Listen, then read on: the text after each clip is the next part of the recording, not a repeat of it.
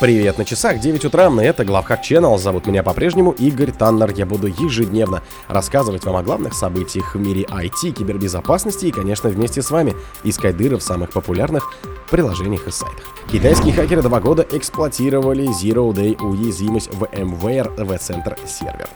За прошлый год пиратского контента в Рунете стало в два раза больше. Русскоязычная хак-группа Midnight Blizzard взломала корпоративную почту Microsoft. Хакерская группировка Killnet займется заказными взломами. В Москве арестовали хакера по делу о продававших данных полицейских. Создателю крупного Даркнета форума вынесли необычный приговор. Спонсор подкаста Глаз Бога. Глаз Бога это самый подробный и удобный бот пробива людей, их соцсетей и автомобилей в Телеграме. Китайские хакеры два года эксплуатировали Zero Day VMware V-Center сервер. Специалисты Мандианта обнаружили, что китайская хак-группа использовала критическую уязвимость в V-Center сервер в качестве Zero Day как минимум с конца 2021 года. Напомним, что эта уязвимость была исправлена в октябре прошлого года и недавно VMware подтвердила, что ей известно об эксплуатации злоумышленниками этой уязвимости. Однако никаких подробностей об этих атаках не сообщалось. Теперь же стало известно, что эта уязвимость применялась китайской кибершпионской группировкой Unisim 3886 в рамках кампании, которая была обнаружена еще в июне 23-го. Тогда кибершпионы использовали эту уязвимость взлома серверов в-центр своих жертв и компрометации учетных данных, чтобы перейти к развертыванию бэкдоров VirtualPit и VirtualPy на хостах ESXi. За прошедший год пиратского контента в Рунете стало в два раза больше. В прошлом году Роскомнадзор ограничил доступ или заблокировал почти 1,1 миллион ссылок с пиратским контентом, тогда как годом ранее их было всего лишь 485 тысяч. Участники рынка связывают эти изменения с уходом западных компаний страны, а также увеличением интереса к российским фильмам и сериалам. Известие сообщает, что по информации Роскомнадзора за все время антипиратского меморандума из поисковой выдачи удалено около 178 миллионов ссылок.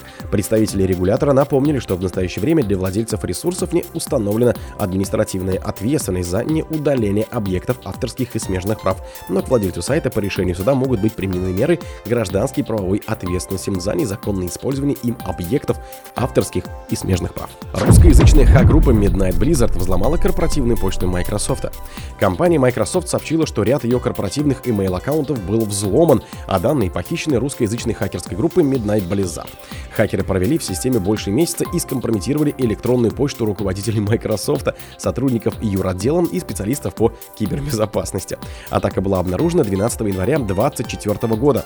По данным Microsoft, злоумышленники проникли в систему еще в ноябре 2023 после того, как провели успешную бутфорс-атаку типа Password Spray, перебор ранее скомпрометированных или часто используемых паролей и получили доступ к тестовой учетной записи старого непроизводственного тенанта. Тот факт, что хакеры смогли получить доступ к учетной записи с помощью бутфорса, указывает, что аккаунт не был защищен двухфакторной или многофакторной аутентификацией, который Microsoft настоятельно рекомендует использовать для всех типов учетных записей. Хакерская группировка Killnet займется заказными взломами. Пророссийские хакеры Killnet перестанут заниматься активной поддержкой России в киберпространстве и переключаются на коммерческую деятельность в ближайшее время. Об этом заявил новый лидер под ником Bitcoin, сменивший Killmilk в декабре 2023 года в интервью газете.ру.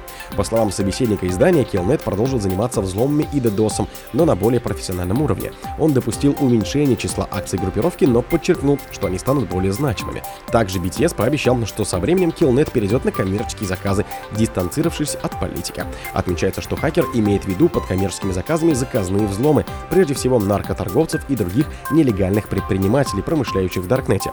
BTS пояснил, что хакеры обнаруживают аккаунты таких людей, взламывают их и разглашают компрометирующие и наносящие урон данные. Он назвал действенным инструментом DDoS чужих площадок. В Москве арестовали хакеры по делу о продававших данные полицейских. Басманный суд Москвы отправил на два месяца в СИЗО Евгения Шитикова по обвинению в незаконном доступе в информационным базам МВД, сообщил ТАСС. Он арестован до 6 февраля 2024 года.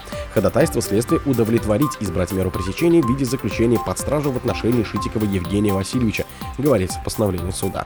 Его обвиняют в неправомерном доступе к компьютерной информации, часть 4, статья 272 УК РФ. По статье грозит заключение сроком до 7 лет. Шитиков свою вину не признал. По данным следствия, он хакер, который помогал помогал бывшим полицейским продавать охраняемую государством информацию. В ходе обыска в квартире обвиняемого сотрудники правоохранительных органов обнаружили записи, содержащие информацию из банка данных МВД России.